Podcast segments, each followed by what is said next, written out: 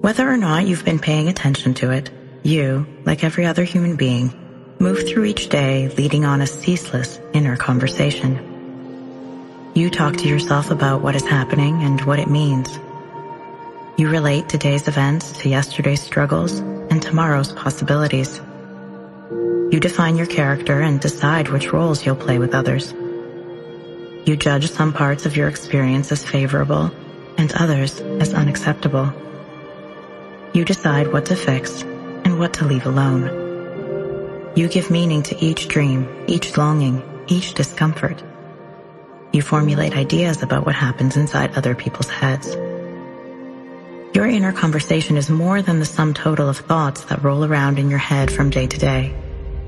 It is the relationship you have with yourself and how that relationship connects you to the rest of existence.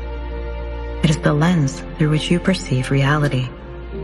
Thus, it defines the world you think you live in, a place that might be radically different from the real world. How you talk to yourself decides how you feel about yourself and others. It influences the choices you make about big and little things. It determines the actions you consider essential and the ones you consider dangerous, the desires you honor and the ones you repress, the plans you make for days to come, and the lessons you learn from days gone. Your inner conversation decides the quality of each moment in your life. And beyond the quality of each moment, what else is there? What else matters? Despite its value, many of us neglect our inner discourse. We seek the answers to our problems outside ourselves. We buy into the tempting idea that better life circumstances will bring us happiness. How could we not? After all, this message is plastered on our billboards, written into our movie scripts, and woven into our advertisements. Hypnotized by modern day consumerism, we miss the obvious gaps in such logic. We all know people who seem to have everything but appreciate nothing. And for every imaginable misfortune, we can find examples of people who have blossomed from it. One person loses an arm and falls into alcoholism, shame, and despair. Another person loses an arm and becomes a world-renowned Paralympian. This difference is not inherent within the people or the situation. It is a consequence of how each person translates the meaning of losing an arm. How they respond to life's events comes down to what they tell themselves happened.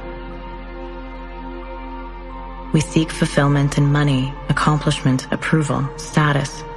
We seek it in other people. One particularly harmful idea carried by our cultural narrative is that you need to find someone who will love you. Imagine if we believed this about any other basic need. Food, water, oxygen. If you needed another person to provide you with those, you'd be considered dependent, if not disabled. Yet we so willingly put ourselves into this state with love. If someone else notices our qualities and talents, we think those parts of us must be worthwhile. Our potential floats like an island in the sea, uncharted, unexplored. We long for someone to discover us, admire us, colonize us. But why must it be another person?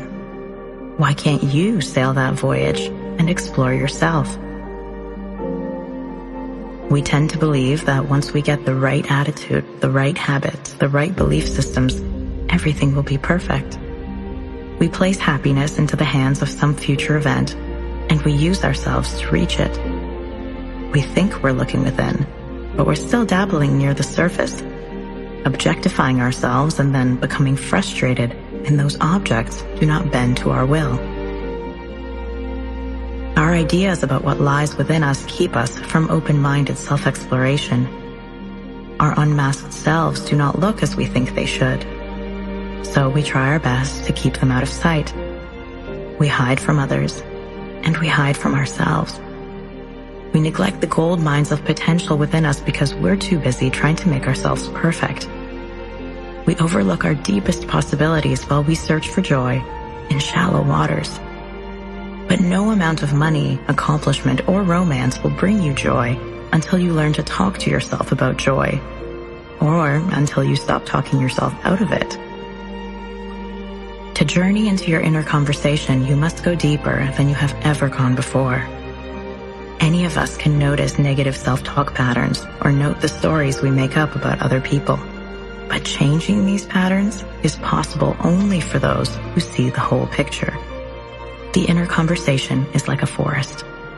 You might read a book about gathering tree sap or avoiding poisonous snakes, and that might be helpful. But when you get out there, the wilderness will not contort itself to match your knowledge about it.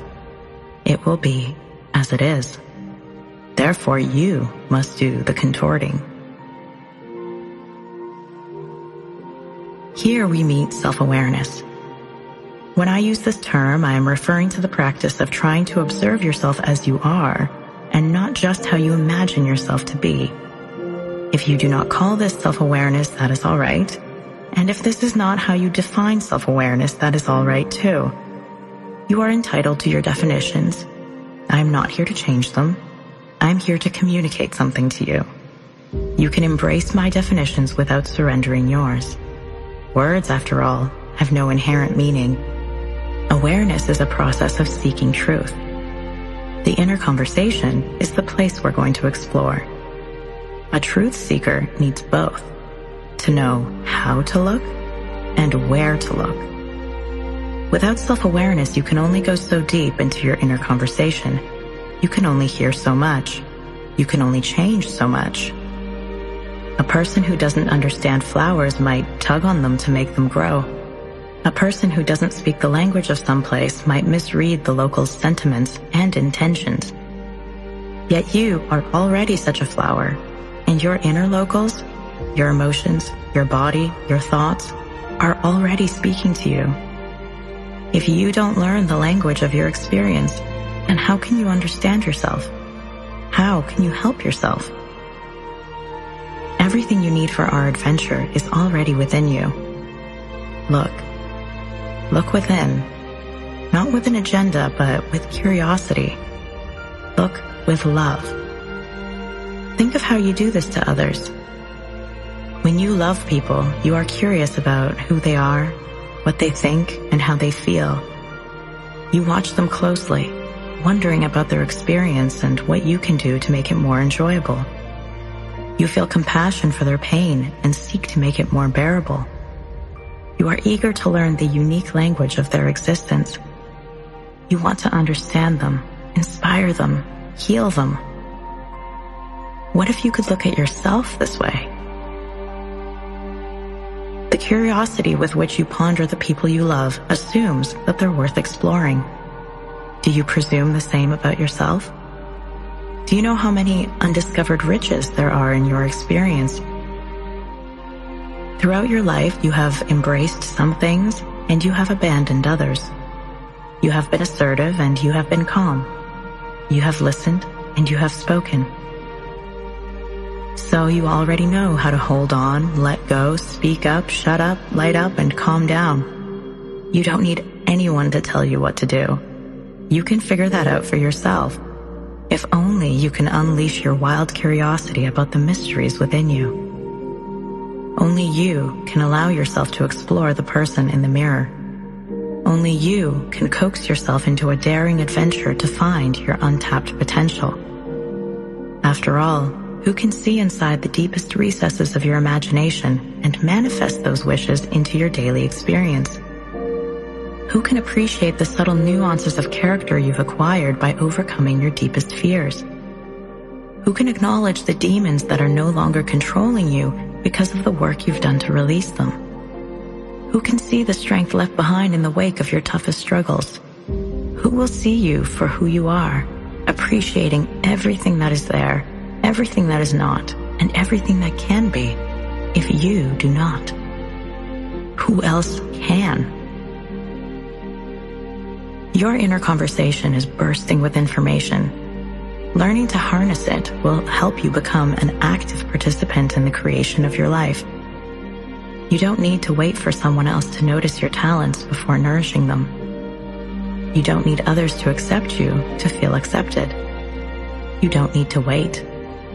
You can begin at any moment to work on noticing, nourishing, and accepting yourself. You can work on being a better friend to your reflection.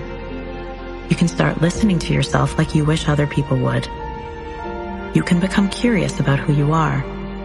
You can begin to learn the language of your mind and body so that you can decode it, understand it, speak it. You can work on understanding yourself instead of always trying to make yourself into someone else. Self-understanding is a lifetime endeavor. It is not a weekend seminar. It does not come in capsule form. Every moment is ripe with opportunities to understand yourself better. Yet the moment is empty-handed. You are the source. The potential for awareness exists in every moment because it exists, first and foremost, inside you.